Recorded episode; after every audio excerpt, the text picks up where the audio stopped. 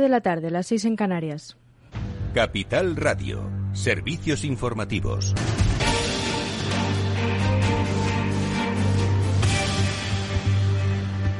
Buenas tardes. El Gobierno pagará la formación de los trabajadores que estén en ERTE, eximiendo de este gasto a las empresas en crisis, que tendrán una exoneración de cotización a cambio de que presenten un plan para formar a sus empleados. El ministro de Inclusión, Seguridad Social y Migraciones, José Luis Escribá, defiende la medida.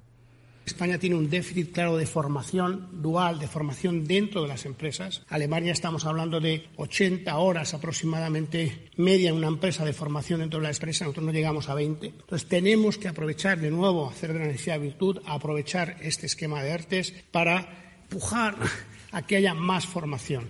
En este caso, la formación de los trabajadores que quedan a nivel nacional, estamos hablando de unos 240.000 trabajadores, a final de mes estaremos en 220, 230. Por su parte, los sindicatos desconfían de que la formación eh, a, los trabajadores en ERTE sea operativo. Escuchamos al secretario general de Comisiones Obreras, Unai Sordo. Ligar los ERTE de pandemia la última parte de los ERTE de pandemia a la necesidad de establecer procesos formativos en las empresas puede sonar bien, pero yo no sé si es muy operativo. Yo no sé si estamos en disposición, si el Estado está en disposición de garantizar procesos formativos coherentes a los trabajadores y las trabajadoras que eh, eh, van a tener que acogerse a esos ERTES porque va a seguir habiendo una causa objetiva para hacer esos ERTES. Y el precio de la electricidad en el mercado mayorista ha caído este jueves un 6% hasta superar los, 110, los 165 euros el megavatio hora tras marcar ayer su segundo precio más alto de la serie histórica. Pese a este descenso, el precio de hoy se representa como el quinto más elevado de la historia y multiplica por más de cuatro el importe que se registró durante el cuarto jueves de septiembre del año pasado, cuando el megavatio hora se pagó a casi 40 euros. La vicepresidenta tercera y ministra de Transición Ecológica, Teresa Rivera, participa en una jornada sobre el futuro de las renovables en España en Cáceres y sostiene que el desembalse de los pantanos en el que han incurrido ciertas eléctricas supone un punto y aparte sobre la gestión del potencial hidroeléctrico de España. Para la vicepresidenta no es razonable turbinar el 70% de un embalse en seis semanas. Así se ha expresado sobre la situación de los embalses tras intervenir en esta jornada organizada por la Unión Europea y el Gobierno. El Tajo, el Guadiana y la Confederación de Miñosil han iniciado expedientes informativos previos, han solicitado información a los titulares de las centrales hidroeléctricas. Es verdad que en muchos casos eh, pueden encontrarse cláusulas eh, en, las concesiones donde no se explicita eh, límites como lo que hemos explicitado de forma definitiva la semana pasada en el decreto ley en el que se incorpora un desarrollo de la ley de aguas precisamente para establecer con total claridad y rotundidad que no solamente ha de respetarse siempre una cota mínima, sino que además hay que eh, tener clara la temporalización de esos, de esos desembalses. El defensor del pueblo en funciones, Francisco Fernández Marugán, considera preocupantes los problemas que afectan a los jóvenes. Ha asegurado hoy en el Congreso de los Diputados que no es extraño que los nacidos entre 1986 y 2003, que han sufrido dos grandes crisis económicas en momentos decisivos de su formación, consideren que están olvidados por el Estado. Le escuchamos. Que lo digo por primera vez en esta Cámara pero que me parece preocupante. De los diversos problemas que afectan a los jóvenes negativamente, les voy a hablar de tres de ellos. De las dificultades de acceso al mercado laboral, de las dificultades para acceder a una vivienda y de los problemas para tener hijos. Tampoco parece que nuestros jóvenes vean satisfecho el ejercicio de este derecho. La dificultad para acceder a una vivienda, tanto en compra como en alquiler, en gran parte es el resultado del paro y de la precariedad según un informe elaborado por dos comisiones pertenecientes a la Unión Europea, el 75% de todas las víctimas de trata son mujeres y niñas. Hoy es el día de la trata, hoy es el día contra la explotación sexual y la trata y bueno, del total de víctimas de la trata sexual casi una cuarta parte son menores de edad y de ellos el 78% son niñas. España es considerado como uno de los principales países de origen, tránsito y destino de la trata y aquí se mueven unos 5 millones de euros al día, mientras en toda la Unión Europea son más de 35.000 millones. Y vamos con los datos del coronavirus porque Sanidad notifica 3.031 nuevos casos y suma 100 fallecimientos al recuento oficial. La incidencia baja a 2,33 puntos y se sitúa en 71 casos por 100.000 habitantes. En los últimos 14 días es todo por ahora. Sigan informados en capitalradio.es. Les dejamos en Afterwork con Edu Castillo. Capital Radio Siente la economía. ¿Interesado en bolsa? ¿No quieres pagar comisiones? XTB es tu broker. Compra acciones y ETFs en cualquier mercado con 0 euros de comisión hasta 100.000 euros. Abre tu cuenta 100% online en solo 15 minutos. xtb.es. Riesgo 6 de 6. Este número es indicativo del riesgo del producto, siendo uno indicativo del menor riesgo y 6 del mayor riesgo.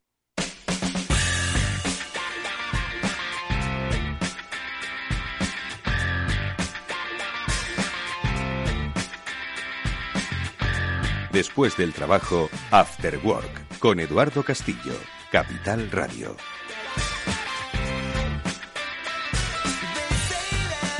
Hola amigos? Buenas tardes, bienvenidos un día más al After Work que ya comienza en Capital Radio y que hoy va a tocar diversos temas sobre cómo la tecnología ha cambiado, cambia nuestra vida. Tecnología que nos permite llegar hasta donde antes no podíamos llegar o siquiera aspirar a unas vacaciones que no por inaccesible, sino por quizás eh, desconocer cómo podía hacerse, pues hoy eh, son las elegidas por muchos ciudadanos. Y nos referimos a las vacaciones en las que uno se gestiona todo, hasta la propia conducción. Estamos hablando de viajar en autocaravana o en una de sus diferentes modalidades. Nos gusta de vez en cuando hablar con Yescapa, que es una empresa de referencia en la puesta en contacto, por decirlo así, entre quienes quieren viajar en caravana y quienes tienen caravana.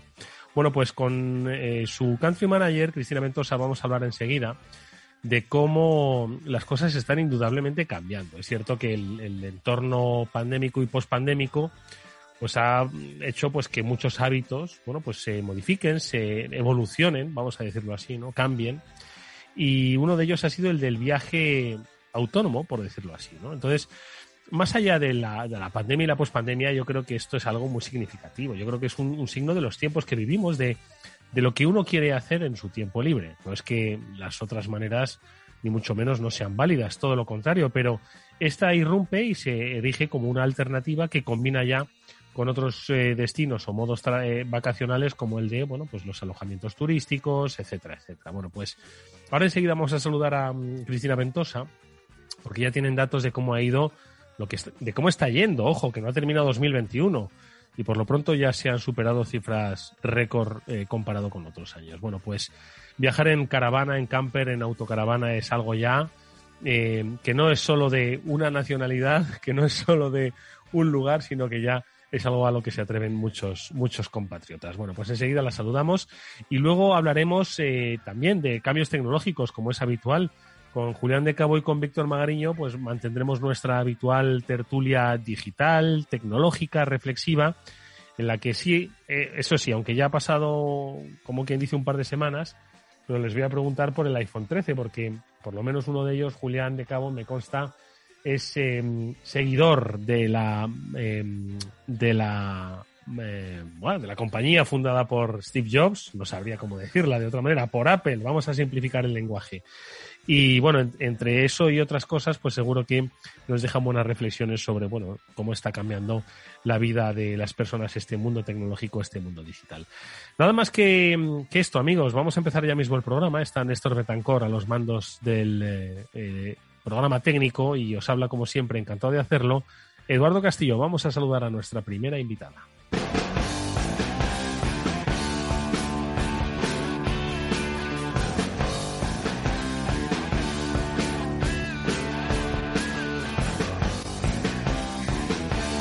Bueno, yo al menos una vez en la vida lo tengo que hacer, como muchas otras cosas, pero esto lo quiero hacer. Desde hace tiempo siempre he querido hacerlo y hoy lo veo más cerca que nunca.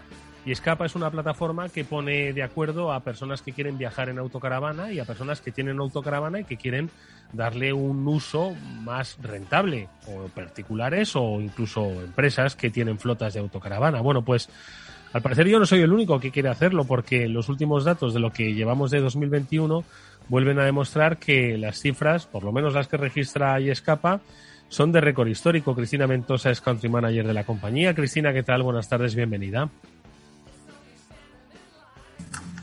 Hola, buenas tardes, Eduardo. ¿Qué tal? Pues eh, entiendo que mm, no tan satisfechos como estáis vosotros en Yescapa, que no hemos terminado siquiera el mes de septiembre, que ojo, todavía es un mes que se considera vacacional y ya estamos hablando de ruptura de récords otra vez al alza sobre el uso de autocaravanas, caravanas, bueno, los que, como hemos dicho en alguna ocasión cuando hemos hablado, Cristina, les gusta esto del van life, récord absoluta en 2021. Exactamente, una, vez más. Eh, bueno, las tendencias, como ya hablamos la última vez, se venían anunciando. y ya hablamos de récord cada vez, parece que nos repetimos un poco. Yo creo que es una tendencia que va a seguir en alza y bueno, ya la verdad que no hay muchas sorpresas por, sí eh, en cuanto al estado del mercado en general, sino que bueno, que esta situación, eh, que tantas cosas malas también nos ha traído, ¿no? Como el contexto pandémico, eh, bueno, pues ha favorecido ciertos sectores y uno de ellos ha sido los viajes itinerantes. Así que bueno, sí, hace que la tendencia sea pues aún más, bueno, más real. Viaje itinerante lo has llamado, yo creo que se puede definir de muchas formas, ¿no? Viaje itinerante, viaje autónomo, viaje, no sé, de muchas formas, ¿no? Pero que solo en julio y en agosto eh, la demanda que, habéis registrado en Yescapa eh, ha sido eh, de un 42% más con respecto al año pasado, es decir, más de 7.000 reservas confirmadas. Es que, es decir, el crecimiento, no estamos hablando de un crecimiento pues sostenido, ¿no? Oye, poco a poco la gente pues va a, a la playa, ¿no? O a las islas, ¿no? Quiere decir que antes no había nadie y ahora pues hay más gente, ¿no? Pero aquí es que hemos pasado un crecimiento brutal, es que estamos hablando de casi doblar el número de usuarios de, este tipo de, vacaciones, Cristina. Efectivamente, es decir, bueno, para los meses de verano siempre tenemos una demanda en aumento, ¿no? Con respecto al resto del año. Es verdad que este año eh, hemos tenido también un aumento bastante, bastante notable en cuanto a flota disponible. Esto, bueno, pues al tener más flota, al tener más oferta, tiene un impacto totalmente positivo en, bueno, más, más, oferta, más demanda. También ha ayudado bastante a que más usuarios se animen a viajar de, esta forma. Y bueno, ya éramos bastante ambiciosos este año con los objetivos que nos fijamos, pero es verdad que, bueno, que este incremento, pues, hemos, sobre, hemos sobrepasado las 7.000 reservas confirmadas y bueno, han sido bastante de último momento, ya hablaremos un poco de las tendencias de viaje, pero eh, bueno, seguimos a tope con ello porque, como bien dice, septiembre sigue siendo un mes eh, capital eh, para nuestra actividad. Oye, son muchos, son muchas las lecturas que, que, se pueden hacer de las, de las cifras registradas. Si quieres, ahora hacemos una una previsión, no tanto en cifras, sino en comportamiento, pero por destacar algunos datos, eh, varias cosas interesantes. Eh, los destinos que se han visitado. Yo no sé si tenéis también, Cristina, el registro del tiempo que suele la gente eh, alquilar una autocaravana. Lo digo porque esto yo creo que también va a marcar mucho que en, meses no veraniegos pues se puede utilizar pues para puentes, para las festividades un poco que de aquí tenemos, de aquí a a diciembre y las que, bueno, en la primera, el primer semestre del año también tenemos varias, varias, eh, varios puntos festivos, ¿no? Entonces, habéis registrado un poco el, el tiempo de, de, duración del alquiler, los destinos más frecuentes que han utilizado los, los usuarios y, si no me equivoco, Em, el eh, mercado o el destino internacional comienza otra vez a ponerse en alto, ¿no? Antes estábamos pues muy limitados, había muchas restricciones en algunos países y al parecer esto pues parece que ya se va desperezando, ¿no? Este, este, em, el sector de, o el ritmo de viajes internacionales, ¿no? Efectivamente.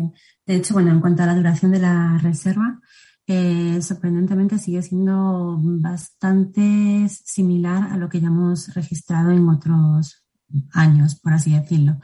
Como bien dices, hay periodos, eh, bueno, vacaciones largas, ¿no? Como julio, julio y agosto.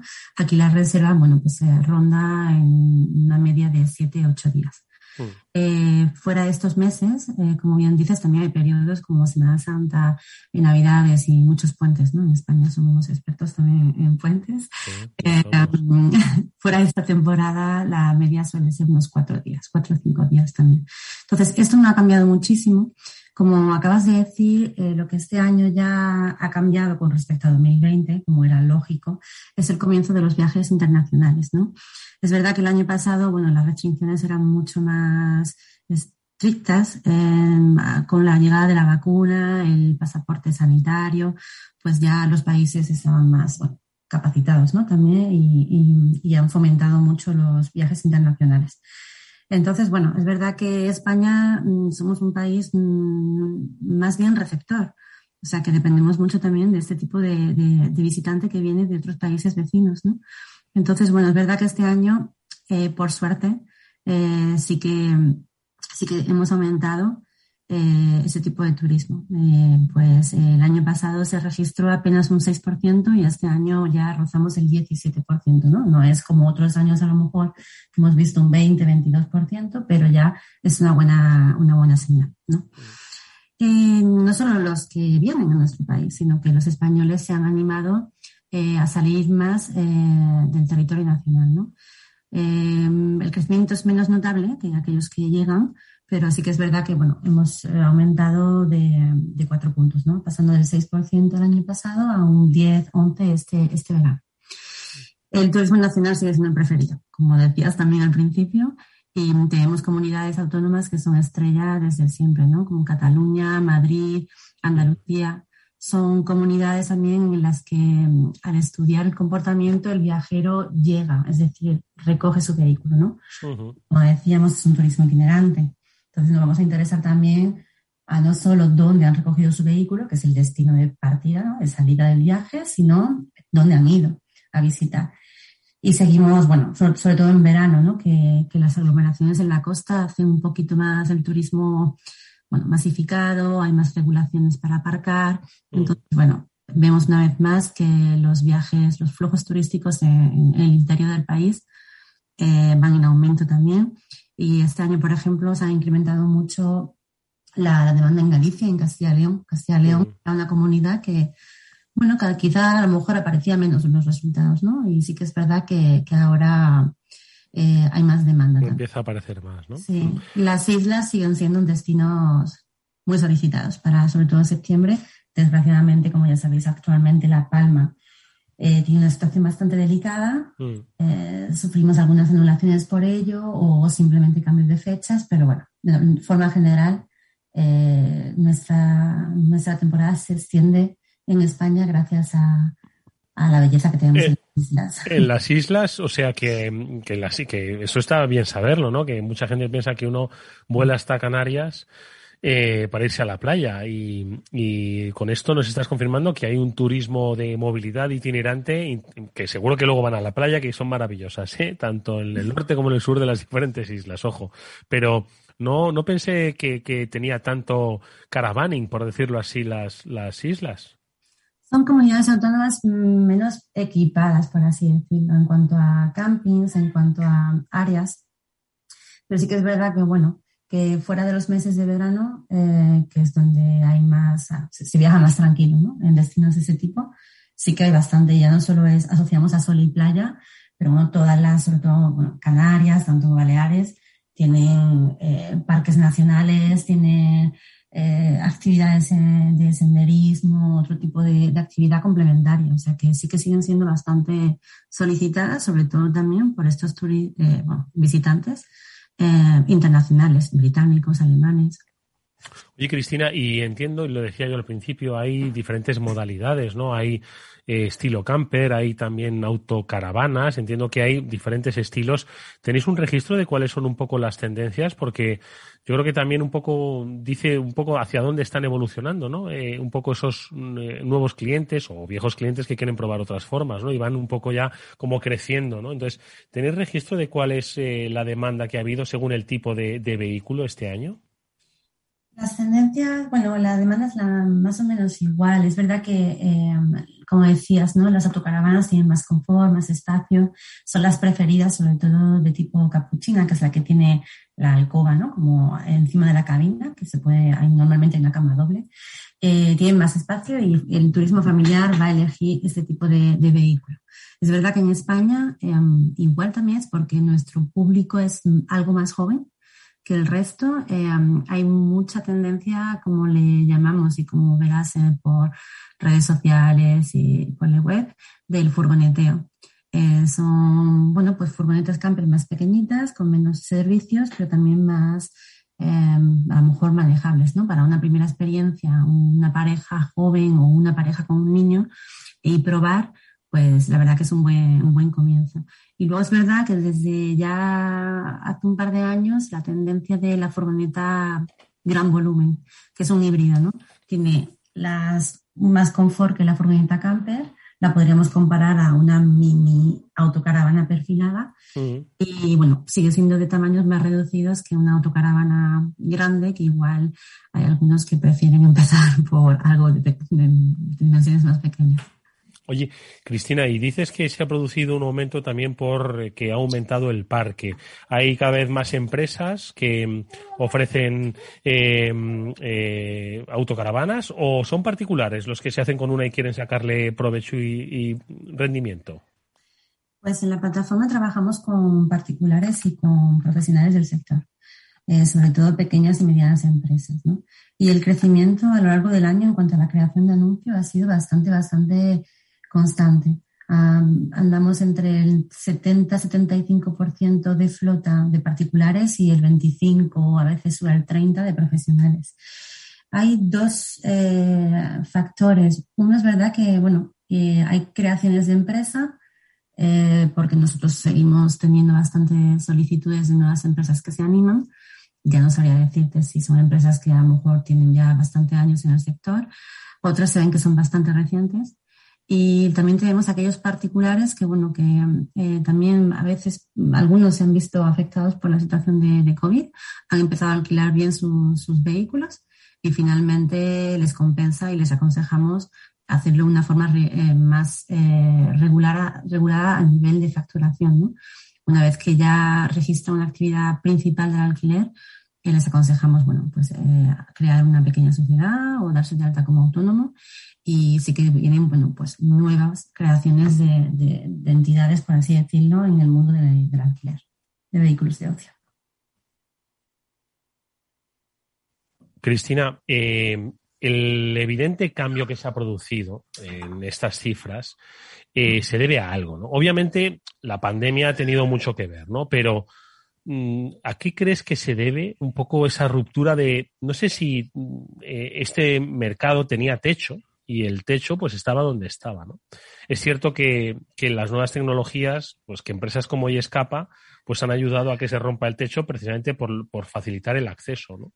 Pero además de facilitar el acceso hay que también cambiar los hábitos vacacionales. ¿no? Entonces, ¿a qué crees que se debe que, pues, eh, que casi se haya doblado el número de personas con respecto al año pasado, ¿eh?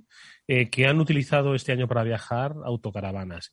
que mm, queremos explorar cosas nuevas. Antes había más prejuicio porque quizás pensaban que eh, pues uno o no sabría conducirlo o no sabría dónde ir. ¿A qué se debe un poco que pues ya se haya normalizado y esté creciendo al ritmo que está creciendo?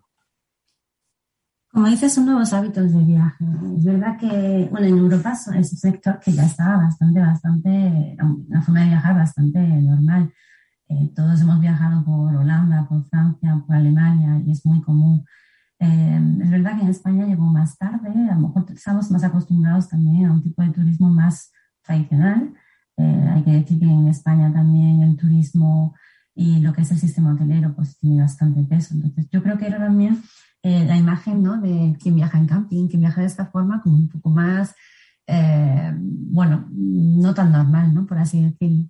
Es verdad que hay nuevas formas de viajar, que la gente se anima y hoy en día también, como decías al principio, con la comunicación, las nuevas tecnologías, eh, lo vemos, ¿no? Yo, yo, bueno, yo porque estoy súper eh, traqueada en el sector, pero mm, si vas a Facebook o en Instagram, eh, los blogs los blog de viaje, todos ah, ya es tendencia a viajar, la van live, viajar de esta forma más slow travel, em, salir de los destinos más visitados, eh, buscar la autenticidad en el destino, no estar, que no te vean como un visitante, sino que tengas una experiencia local, ¿no? Todo esto y más a un ritmo. Ya hoy en día como que la costumbre esta de, entrar a una hora, salir a una hora, em, todo lo que se englobaba con paquetes turísticos y tal, Igual sí que hay todavía, un, por, supuesto, un público objetivo. Yo pienso en mi, padre, por ejemplo, como usuario, pero es verdad que, bueno, una vez que prueban y luego ya también es el,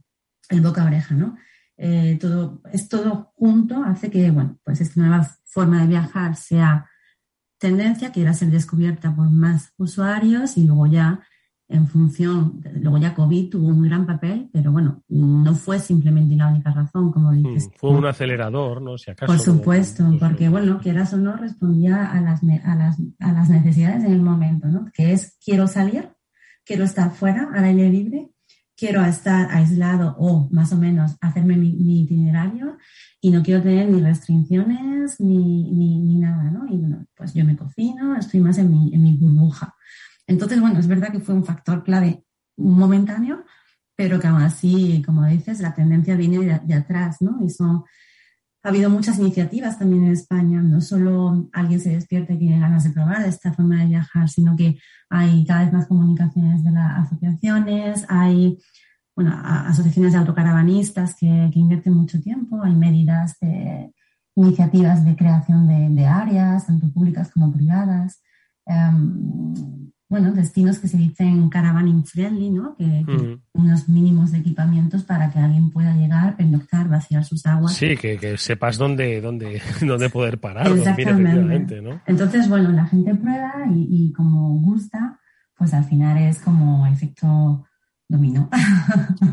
Oye, eh, una última cosa te quería, te quería preguntar, Cristina, y es eh, es cierto que la COVID lo ha alterado todo eh, y hay algunos mercados que los ha alterado especialmente, ¿no? El, alquiler de coches, por ejemplo, los ha alterado. Pero esto obviamente no, no, tiene nada que ver con el, alquiler de coches, pero sí que hay cifras que entiendo que han tensionado la oferta y la demanda. Entonces, eh, tal y como está evolucionando, habéis tenido, por, claro, y además que todos queremos viajar en julio y en agosto, y además queremos irnos ocho días, como has dicho, y si es posible, bueno, pues viajar un poco recorriéndonos España. Entonces, ¿ha habido, habéis visto tensiones en, en, la, en la oferta para cubrir toda la demanda? ¿Cómo prevés que se va a comportar el mercado? Porque al final, oye, los mercados un poco evolucionan, ¿no? Entonces, ¿cómo mm, ves un poco este aspecto? ¿Cómo se ha vivido este verano? ¿Cómo se va a ver en el futuro? Sí, la verdad que no todo es eh, tan bonito, siempre hay récord y tendencias, como decimos, ¿no? Por supuesto, hay momentos en que el mercado se satura y nosotros lo hemos vivido durante el verano también. Y podemos, no olvidemos que la gran parte, como decía antes, de nuestra flota también son particulares, son particulares que también tienen ganas de escaparse y que son usuarios de ese tipo de vehículo, entonces la disponibilidad no es total tampoco, ¿no? Y, y lo que decía antes también, que la tendencia ha sido, ha, ha sido de verdad viajar te doy para mañana. Ya no solo quiero ocho días, quiero un mejor vehículo, quiero ir allí, quiero que esté abierto y tal, sino que quiero hacerlo mañana. Eh, y pues esto hace que, claro, pues los vehículos que hay menos disponibilidad, aquellos que están disponibles pueden ser más antiguos o pueden ser a precios más elevados. Las expectativas de una persona que viaja por primera vez de esta forma y que espera las ansiadas vacaciones, pues quiere que el vehículo esté a, tope, el máximo, y bueno, pues eh, a lo mejor no da con el vehículo que tiene que ser, etcétera, ¿no? Entonces es verdad que, y también hay casos de anulaciones, en el momento que hay una avería o tal, pues ya tienes que anular y a la hora de, encontrar una solución, pues ya las opciones van a ser menores, ¿no? Entonces sí que es verdad que, bueno, eh, tampoco está bien que haya, o sea, hay que buscar un equilibrio, como dices, entre la oferta y la demanda. Bueno, También para los destinos, por supuesto. Bueno, pues el, éxito ahí está, pero hay que saber, por supuesto, manejarlo. Las cifras nos las ha dado Cristina Ventosa, es Country Manager de Yescapa. Te agradecemos mucho que hayas vuelto a este After Work y, lo dicho, antes de que acabe el año o antes de que llegue el próximo verano, yo voy por allí. Gracias, pues es verdad, un saludo. Feliz tarde. Igual, chao, chao. Si inviertes en bolsa, esto te va a interesar. XTB tiene la mejor tarifa para comprar y vender acciones y ETFs, cero comisiones hasta 100.000 euros de nominal. Si inviertes en bolsa o quieres empezar, más sencillo imposible. Entras en xtb.es, abres una cuenta online y en 15 minutos ya puedes comprar y vender acciones por cero comisiones. Atención al cliente en castellano y disponible las 24 horas del día. Ya son 300.000 clientes los que confían en xtb.es. Riesgo 6 de 6. Este número es indicativo del riesgo del producto, siendo uno indicativo del menor riesgo y 6 del mayor riesgo.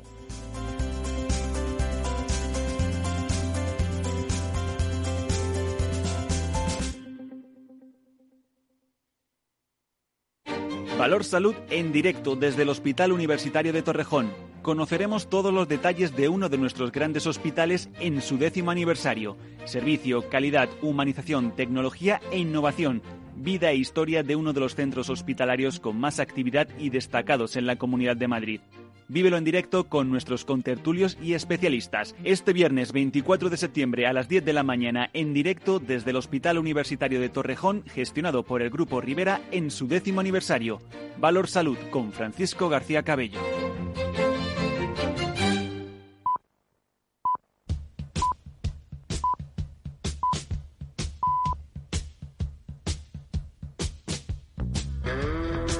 Eduardo Castillo en Capital Radio, After Work.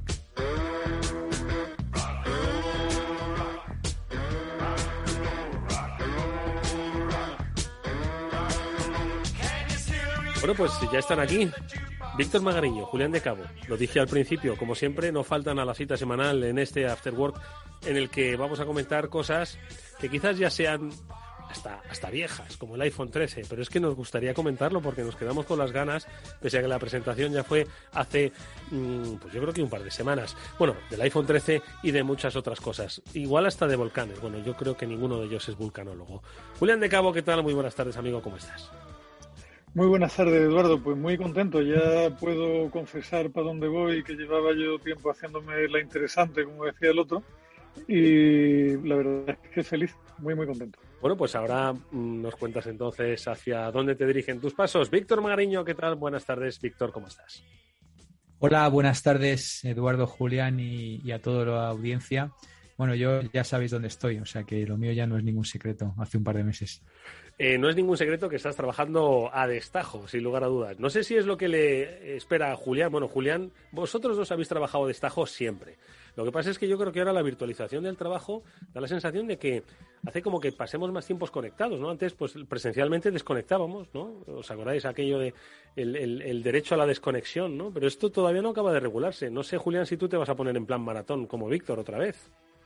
No, yo, yo no he desconectado en mi vida, Eduardo. A mí me gusta lo que hago, con lo cual tengo la suerte de que disfruto con mi trabajo y con las cosas en las que me meto. Y en concreto, en esta batalla nueva tiene pinta de que me acabaré liando mucho más de lo que preveo inicialmente, pero lo voy a disfrutar muchísimo. ¿Nos puedes contar, nos puedes adelantar cosas? Sí, sí, sí.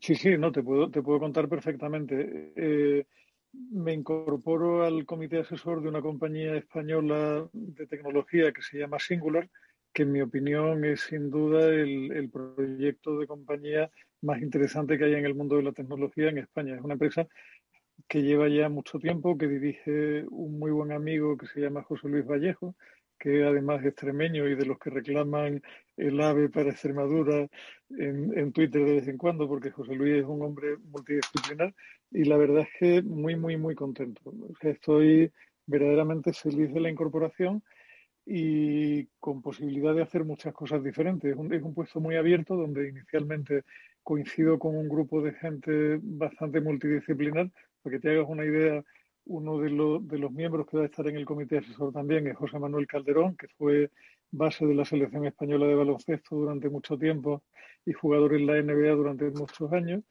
Y muchísimas ganas, la verdad, muchísimas, muchísimas ganas. Qué bien. Y oye, ¿y qué hace, qué hace de singular singular? Pues mira, quizá, quizá la mejor definición fue la que dio José Luis hace tiempo cuando le preguntaron cómo veía, o sea, cómo sería singular dentro de 10 años y dio una respuesta que me gustó mucho porque conociéndolo y conociendo la empresa, que la conozco hace muchos años, sé que es verdad, José Luis contestó que no sabía lo que iba a ser singular dentro de 10 años, pero sí sabía cómo iba a ser singular. Y estoy absolutamente de acuerdo con él. Si hay algo que, que hace de esa compañía una empresa diferente, es el perfil de las personas que trabajan dentro. Ellos han crecido mucho, pero han crecido de una manera eh, extraña para lo que suele ser una definición de estrategia común. Ellos priorizan que los proyectos que se integren dentro, de, dentro del núcleo de Singular sean proyectos dirigidos por gente y que tengan equipos con unas características personales muy determinadas. Singular es una compañía que está llena de, de muy buena gente y no quieren que se pierda eso a cambio de un crecimiento fácil. Mm. Bueno, pues eh, te deseamos y os deseamos toda la suerte del mundo. Un día les vamos a invitar a Singular para que nos cuenten, pues entiendo que eh, cómo ayudan a otras empresas a dirigirse, bueno, no sé si a dirigirse al futuro, sino a mm, saber cómo pisan ¿no? el suelo que les dirige hacia ese futuro que, por supuesto, nadie, nadie conoce. Bueno, pues Les invitamos desde aquí, por supuesto, a Singular y, por supuesto, Julián, estamos seguros de que tu presencia allí va a hacer que la empresa eh, adquiera más valor, si cabe todavía. Bueno, pues, eh, y como la tuya ya la conocemos, Víctor, también, por supuesto, un día les vamos a invitar y les vamos a decir, por favor, parar un poco, levantar un poco el acelerador, madre mía. Pues, pues mira, Eduardo, ya que, ya que estamos un poco de celebración, voy a, como decía mi, mi amigo Scott Galway, bueno, no voy a presumir, bueno, voy a presumir un poquito, bueno, venga, voy a presumir. Pues, es esa fase, ¿no? De, no, bueno, un poquito. Eh, hoy ha salido eh, publicado en, por LinkedIn el, ranking de las top 10 startups en, España, ¿vale? Que es un, eh, como, digo, es un ranking que se llama Top Startups 2021 de LinkedIn, las 10 empresas emergentes más prometedoras de España. Bueno, pues afortunadamente de Power MBA hemos quedado la segunda. Bueno, bueno. Sí, sí, de Power MBA la segunda. Sí, la primera está Eurafoods eh, y la tercera está Wallbox, que es esto de los cargadores de, electricidad. Y la segunda estamos nosotros. Entonces, esto que decías de bajar un poco el ritmo, hemos debido bajar porque el año pasado estábamos la 1. Entonces, eh, hemos, bajado al segundo puesto, que no está mal, ¿no? Ser de las top 10 startups, eh, teniendo en cuenta que Eurafoods van a hacer un IPO por un cerro de pasta pues bueno, esperemos que si todo va bien y seguimos aquí empujando terriblemente, que efectivamente estamos empujando terriblemente, pues eh, quizá nosotros podamos estar también en ese selecto grupo de, los IPOs eh, en un futuro no muy lejano. ¿Y cuáles son, no digo que nos digas las 10, pero cuáles son las, las de las cinco primeras? Has comentado dos. ¿La primera cuál has dicho que es? Eh, la primera es Eura, Eurafoods. ¿Eurafoods qué es Eurafoods? ¿La conocéis? Julián, pues, entiendo que sí, ¿no? Es, eh, elabora carne 100% vegetal. Ah, los de la carne vegetal. Es una contradicción, ¿eh? Como el, fresquito infierno y cosas así, ¿no? Es eh, carne vegetal. Carne No, carne, carne vegana, Eduardo. es, un tema que, tiene un recorrido brutal. No, es, alimentos veganos, ¿no? O sea, compuestos veganos. Carne 100%. La carne en la carne que dirían aquello. Bueno, entonces, Eurafoods, eh, hamburguesas vegetales con textura de carne. Para, bueno, pues nada, estupendo. Eh, entiendo que contribuye al medio ambiente. Pues lo que quieren es que la gente que es carnívora, pues no consuma tanta carne y que consuman pues estas, estos productos con la, con la misma sensación, satisfacción que cuando lo hacen comiendo carne. No, no está mal. La segunda sabemos de qué es, educación pura y dura, formación ejecutiva. La tercera, los conectores que decías. ¿Y cuarta y quinta quiénes son? Pues mira, la cuarta es una que se llama Colvin, que es una plataforma online de venta de flores. Anda. Y que acaba de cerrar una ronda de 45 millones. 45 millones. Sí, sí, sí. Estamos hablando de empresas españolas que en, concreto con sede en Barcelona, 200 empleados. Madre mía. Pues me deja pasmado porque yo la, anterior que recordaba del mundo de las flores era floresfrescas.com, que fue una compañía de hace ya unos cuantos años y desde luego nunca, nunca cotizó en sus mejores sueños húmedos por una cantidad de dinero parecida a esa. Madre mía, mucho dinero, ¿eh? mucho dinero. Las, flores bien lo merecen, ¿no? Joder. 45 millones. Oye, ¿y la, y la sí, Pero... No, perdona, Julián, dime. No, no, no, no, que, el, problema es que para cotizar por 45 millones con un proyecto de vender flores, luego hay que vender muchas, muchas flores hombre, para que eso tenga... Hombre. Y que no lleguen marchitas. Hombre. Yo, tenga, yo tenía un amigo que hace años se dedicaba a esto, eh, tenían grandes negocios en Ecuador, eh, empezó llevando cosas de España a Ecuador y luego después empezó trayendo cosas de Ecuador a España, empezando por las flores. Bueno, el hombre casi fallece en el intento, era cuando todavía no estaba todo tan sofisticado y era un estrés insoportable, ¿no? Tenía el hombre que ir todos los días al, aeropuerto a, recibir y, encontrarse sorpresas y tal, y lo tuvo que dejar porque si no perdía la salud. Pero bueno, ahora ya todo ha cambiado mucho y la tecnología facilita mucho. Sí, pero, pero es el mundo de lo perecedero, Víctor, que es de lo más canalla que hay, que te voy a contar. el mundo del producto fresco, sea como sea, tiene un montón de, un montón de condicionantes que cuando uno vende libros o DVD no tiene ni en broma, ¿no? O zapatos, por decirlo.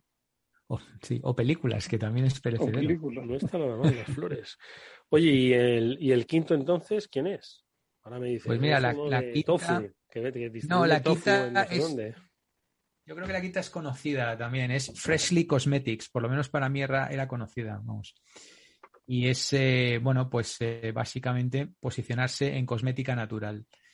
incluso ahí hay, business, recorrido. Sí. Ahí hay varias, hay varias startups ahora haciendo cosas de cosmética natural con muy buena pinta y tiene el aspecto que da es de que es un mercado muy, muy interesante. Mira, si yo, si yo supiese de, de empresa y de cosmética, me forraba, pero no sé ni de una cosa ni de otra. Pero bueno, pero sí, hay, hay business, hay, hay, hay, negocio. Yo, te, yo te, te, voy a decir una cosa, Eduardo. Em, llevo varios años dando clase de marketing digital, de transformación digital y demás, desde la barrera, ¿vale? Desde la barrera. Claro, los toros desde la barrera se ven de una manera. Y luego cuando te tiras al ruedo y tienes el toro delante y tienes que torearlo es otra cosa completamente diferente, mm.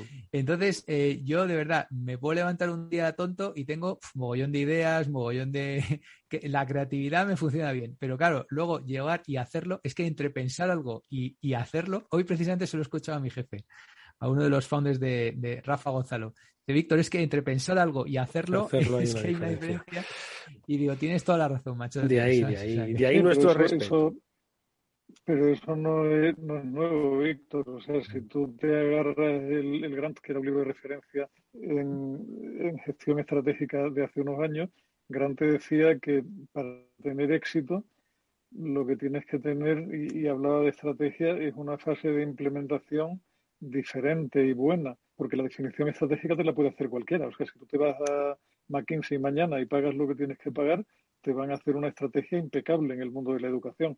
Y algunas empresas se van a dar una bofetada y otras lo van a hacer muy bien, no por la definición de la estrategia, que eso la puedes tener solo a base de pagar. Donde te la juega es la ejecución, que es lo que donde, donde de verdad está la clave del éxito de las compañías. Tú, tú puedes saber que la cosmética natural tiene un recorrido y puedes saber que una determinada generación va a consumir esos productos y tienes una idea de dónde está ese target y cómo atacarlo, pero luego hay 10 empresas que lo intentan, una que funciona, otra que medio que y ocho que se van al hoyo tontamente y el producto es posible que no fuera mucho mejor o peor que los otros dos, ¿no?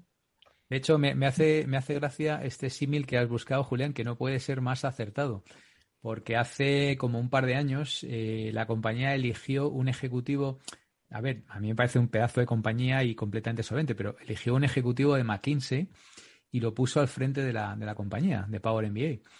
Eh, bueno, pues duró 50 días, 54 días, para ser exactos. ¿Y eso? Eh, bueno, a ver, no, no sé los detalles de la historia, se la ha escuchado a mi jefe ya varias veces, ¿no? Pero básicamente, pues no sé, se dio cuenta de que no era, de que no era el lugar, ¿no? De, para él o, eh, y, también la compañía, pero de alguna manera los cuatro founders se, apartaron y le pusieron a él de feo. Y, aquello, pues no sé, rápidamente yo creo que todos vieron que no funcionaba. Entonces, bueno, de momento yo, yo he superado esa marca. Vamos a ver eh, si. Yo te quiero ver de feo, ¿eh? Vamos a ver dónde dejo el. No, no, yo te quiero ver de feo ahí. no, aquí hay un equipazo realmente espectacular.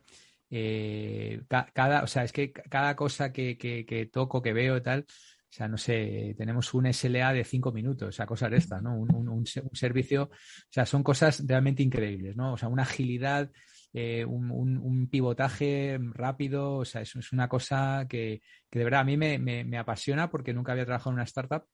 Lo más cercano era Google y, esto pues claramente le, supera. Y son unos momentos muy, muy, muy bonitos en la historia de la compañía donde realmente ahora tiene que eclosionar. Eh, acabamos de recibir eh, fondos de, un fondo eh, por primera vez en cuatro años, lo cual también tiene mérito.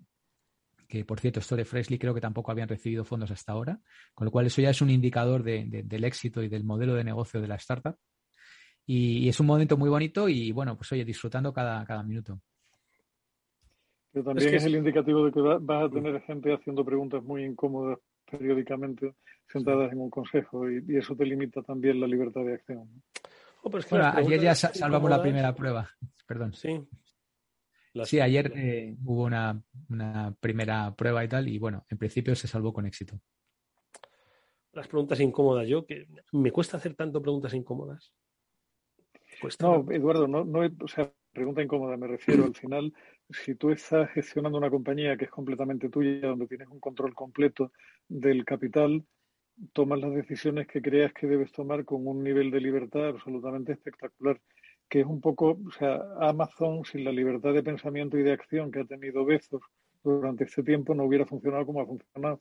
En el momento en que diluyes mucho y tienes fondos presentes y además fondos que han sido exitosos en otras cosas que creen parecidas a la que tú estás haciendo, te, te resulta mucho más complejo gestionar en ese escenario, mucho, mucho más complicado, porque ya no estás gestionando solo de cara a tu cliente y a tu mercado, sino que estás gestionando de cara a tu cliente y a tu mercado, pero con un ojo puesto en esa opinión interna que tienes reclamando explicaciones cada X tiempo sobre lo que has hecho y por qué lo has hecho. Claro.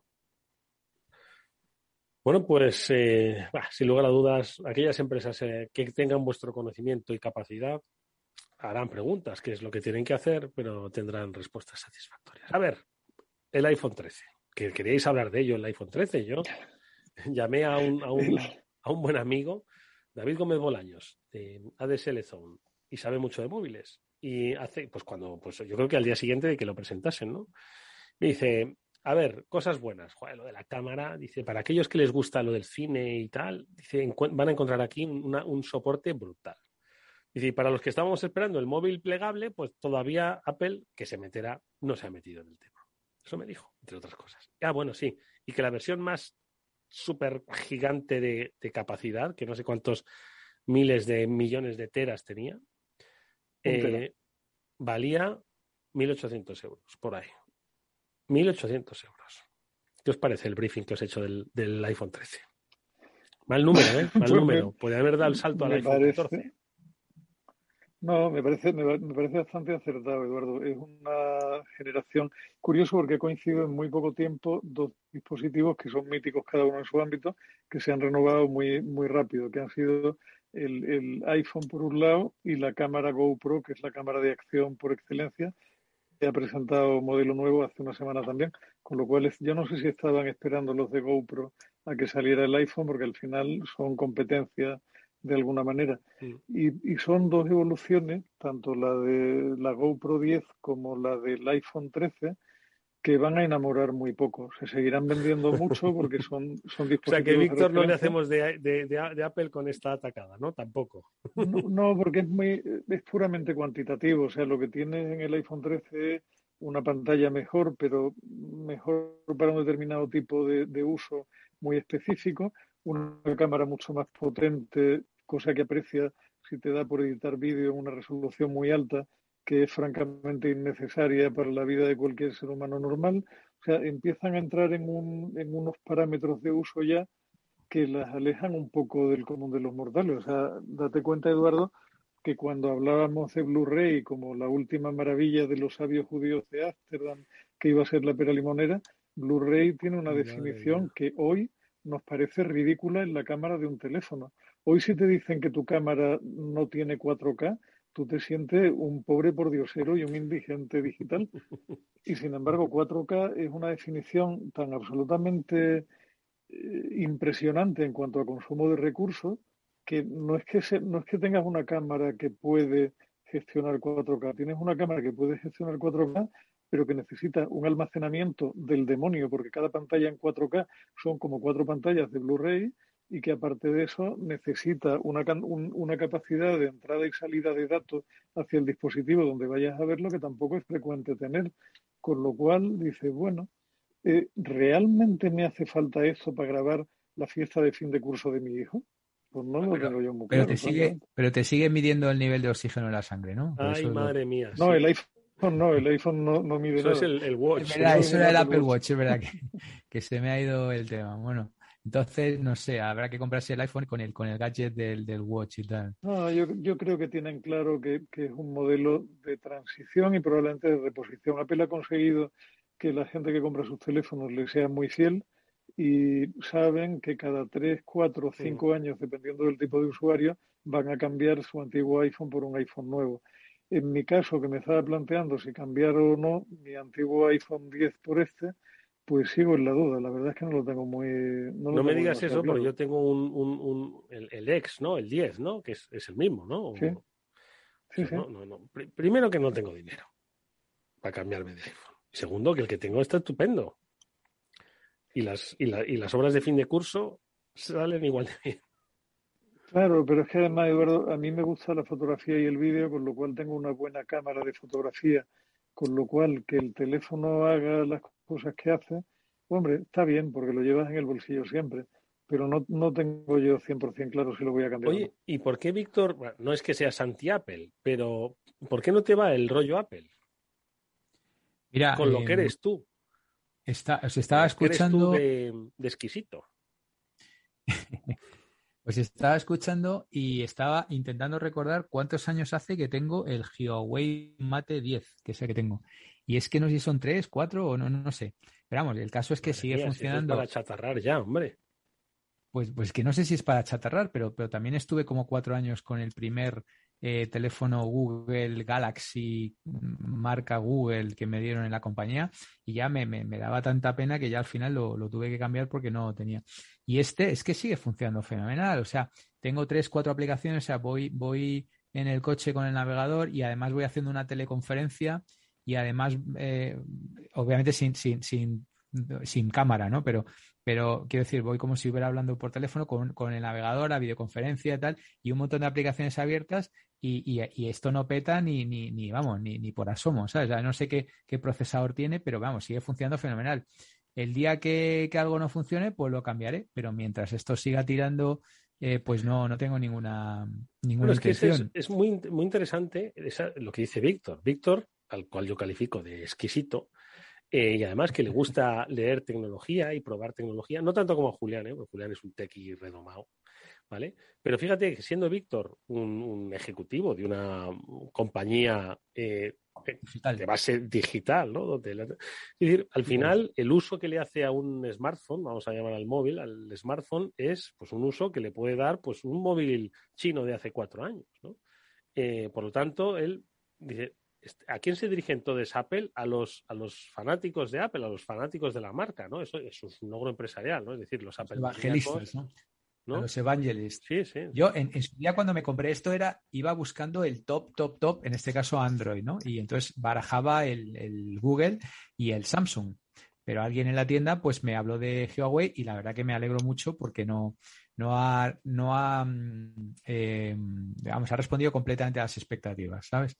Entonces, yo el tema de, Apple lo, probé precisamente cuando estaba en Google porque me dieron un ordenador Apple y me pasó lo que me pasó en el viaje de vuelta. O sea, lo, lo odié 15 días, luego me encantó y cuando volví a España, pues tuve que devolver el, Apple y cuando me dieron un PC, pues lo odié durante 15 días y luego ya me encantó. o sea, eh, al final es a, a lo que te acostumbras, ¿no? Eh, eh, mi, mi mujer, por ejemplo, tiene un Apple y al principio no le gustaba y al final, pues como es así como muy chic y muy tal y muy bonito y tiene coloritos y tal, pues, pues eh, está encantada. Pero yo es que como a mí me da igual el colorito y como a o sea, lo importante es que eso no pete, que eso, que aguante todo, que aguante mm, fotos, cámaras, conferencias, WhatsApps, eh, vídeos y tal, y esto no peta. Entonces, para mí, me- y como además Android es un entorno muy abierto y es muy compatible y tal y cual, pues de momento, de momento no, no veo necesidad. Sí que es verdad que estoy rodeado de Apple, ¿no? Vosotros dos sois la prueba. Cuando voy a la NYU, por supuesto, y eso ya lo he contado, es muy gracioso. Todo el mundo ahí con su ordenador Apple y con su teléfono Apple y tal, parece que no hay otra cosa. Es decir, ha sido muy exitoso consiguiendo evangelistas, ¿no? El, el ambassadors, brand ambassadors o brand evangelists, y ya es gente que tiene completamente fiel, ¿no? Hablan ahora del, del Apple Car, me imagino que lo habéis visto, ¿no? Que ya le ponen una fecha. Entonces, hay mucha ¿Un gente que se comprará el Apple Car, no sé si lo habéis ¿Un leído. coche de Apple? Sí, sí, sí. Ya, ya- sí, no, no es nuevo, pero creo que ya tiene fecha. Lo leí el otro día, no sé si en un par de años o tres, ¿cómo como es? mucho. ¿Tiene pero en forma? un par de años ya hay Apple Car.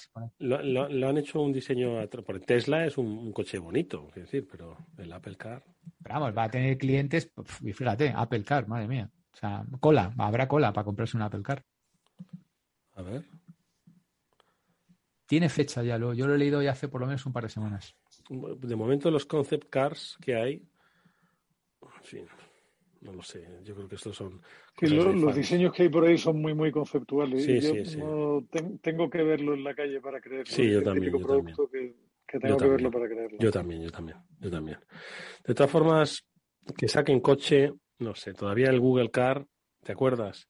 Esto de que se iban a meter en otros sectores, de momento parece que se ha frenado un poco, los bancos, los medios de comunicación. No, no, no, pero Google, Google tiene una, ayer, por ejemplo, compañía.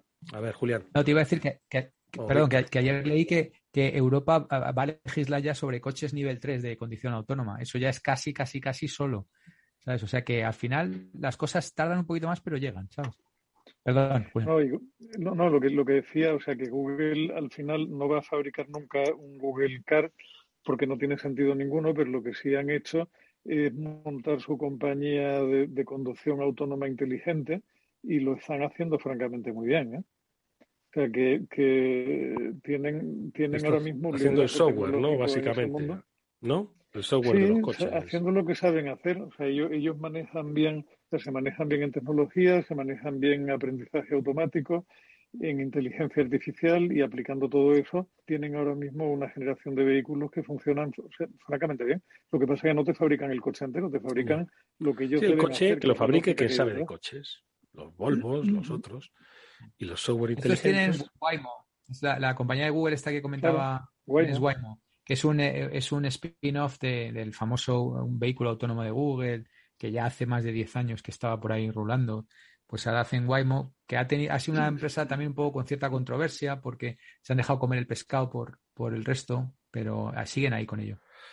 En fin, bueno, pues eh, hoy muy tecnológicos hemos estado en, esta, en este casi cierre de semana del After Work, en el que, bueno, como siempre, interesantes reflexiones que emanan de las eh, conversaciones que Julián de Cabo y Víctor Magariño mantienen con todos los oyentes del After de Capital Radio. No sé si preguntaros alguna lectura reciente así breve en este último minuto de programa. Yo he estado leyendo sobre, sobre mercado últimamente, sobre estimaciones en torno al, iPhone, a, la cámara que te decía de, mm. GoPro, que también está habiendo bastante controversia en torno a ella, aunque parece que ha habido una cierta evolución. He estado más pendiente últimamente de, mercado que de filosofía. Que de filosofía. Además que hoy he arrancado curso con mis nuevos alumnos, con lo cual tenía también puesto el foco. Ah, ¿Qué tal? ¿Qué tal los nuevos alumnos? ¿Prometen? Pues contento, la verdad. Este año por primera vez tenemos una clase completamente llena sin duplicar y aunque con mascarilla, eh, todo presencial o casi todo presencial. Y buen, buen ambiente y buena sensación. Hoy he tenido la primera clase y francamente contento, la verdad. Bueno, bueno, alguno, algún día uno de ellos estará en el ranking ese con el que Víctor nos, nos amenizaba el programa. Estoy seguro, estoy seguro. Ojalá sea así. Víctor, y tu recomendación última, venga, alguna cosa. Pues mira, eh, tampoco gran cosa. Acabo de terminar también una conferencia muy interesante sobre cloud computing, multicloud, cloud híbrido y tal, y he estado pues intentando leerme un poquito de, eso, ¿no? Culturizarme. Sabéis que salió el tema este, le encontrar un agujero potente a, Microsoft Azure y tal, y un poco también muy, muy en la, en la, en la parte de lo techy, ¿sabes? O sea que de momento pues, nos hemos quedado. Lo de Microsoft y los agujeros es un clásico. Escuchad nuestro programa de ciberseguridad los lunes. Ahí os daremos información técnica y de usuario sobre lo que pasa en el mundo de la ciberseguridad y los agujeros, las vulnerabilidades que llaman. En fin, amigos, Víctor Magriño, Julián de Cabo, como siempre ha sido un placer. Muchas gracias, buen término de semana y buen fin de semana. Y nos vemos la semana que viene, si es posible. Gracias, gracias Eduardo, un placer. Y nosotros, amigos, nos despedimos hasta el próximo lunes, que volveremos, como siempre, con espacio de ciberseguridad aquí en el, eh, en el Afterword de Capital Radio. Néstor Betancor gestiona técnicamente el programa. Os habla Eduardo Castillo. Adiós.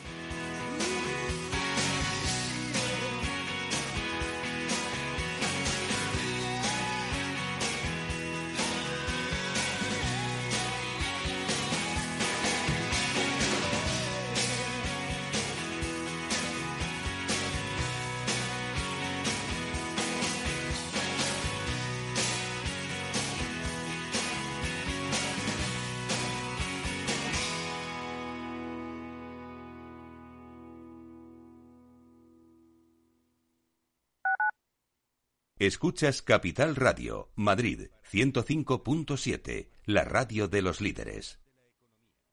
Gráficas Naciones. Más de 50 años de experiencia en el sector de las artes gráficas. Apostamos por la última tecnología tanto en impresión offset como en digital y gran formato. Realizamos todo tipo de impresión. Tarjetas de visita, folletos, libros, vinilos, decoración y montaje de stands. Más información en el 91 629 2145 o en gráficasnaciones.es. Esto te estás perdiendo si no escuchas a Luis Vicente Muñoz en Capital, La Bolsa y la Vida. Clemente Fernández, expresidente de Amper y encabeza a los minoristas de Abengoa. Al no haber posibilidad de crédito fiscal, pues yo creo que habrá que acudir ya a la SEPI, ¿no? un rescate de, de SEPI. No te confundas. Capital, La Bolsa y la Vida con Luis Vicente Muñoz, el original.